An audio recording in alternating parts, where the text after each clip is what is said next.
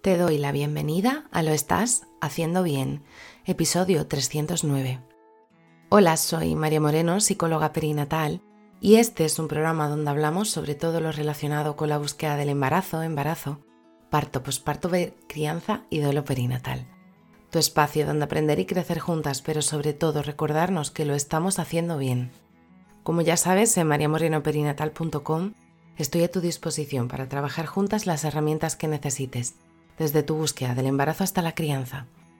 Además, si has sufrido una pérdida, no estás sola. Estoy aquí para ayudarte a avanzar desde ese sufrimiento hacia el agradecido recuerdo. Hoy es jueves 15 de junio de 2023 y vamos a hablar sobre la exterogestación. ¿La extero qué?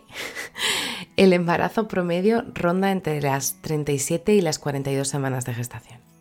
Los seres humanos nacemos sin estar completamente desarrollados como otras especies siendo esta la razón por la que necesitamos un cuidado especial justamente después de nacer.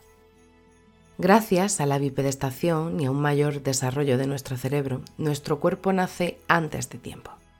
Se podría decir que la exterogestación es la gestación que se produce fuera del útero, necesitando aproximadamente otros nueve meses para poder realizar cierto tipo de habilidades, como por ejemplo comenzar a desplazarnos.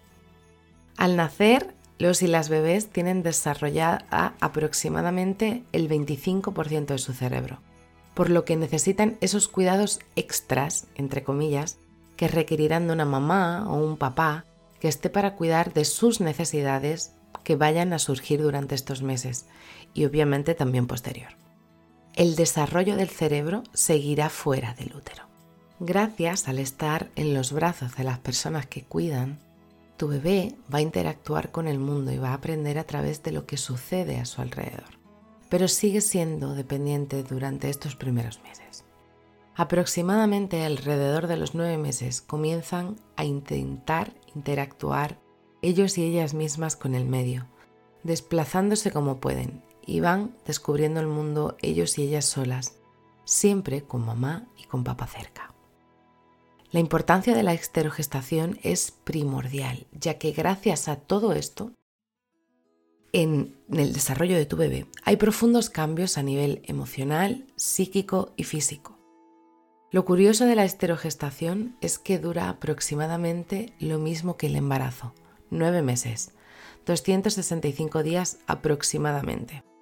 De gestación, otros nueve meses, 266 días aproximadamente de heterogestación. La creación de un apego seguro con mamá es prioritario para esta etapa. La mamá ofrece calor físico, pero también ofrece calor emocional, ya que gracias a la bomba de hormonas que supone un posparto, se genera y se crea un vínculo, una diada, que construirá la relación más importante que el bebé va a tener para su correcto desarrollo.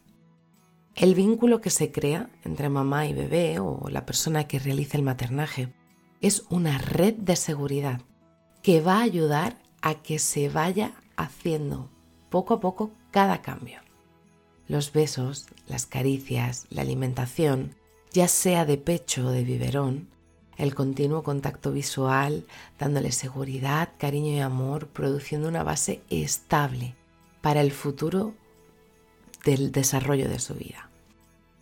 Aunque es cierto que nos falta sueño, aunque es cierto que hay veces que también nos falta paciencia.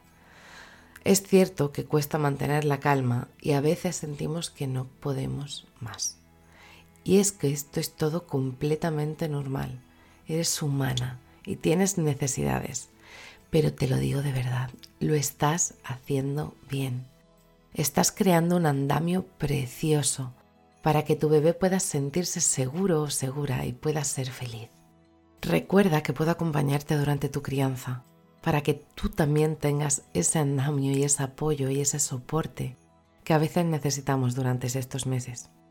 Así que si estás en ese momento en el que se acerca el fin de tu esterogestación, te abrazo fuerte, no estás sola. Y bueno, hasta aquí el episodio 309 de Lo estás haciendo bien.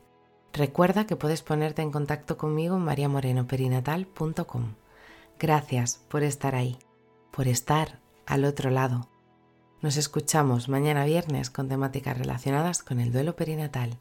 Y recuerda, lo estás haciendo bien.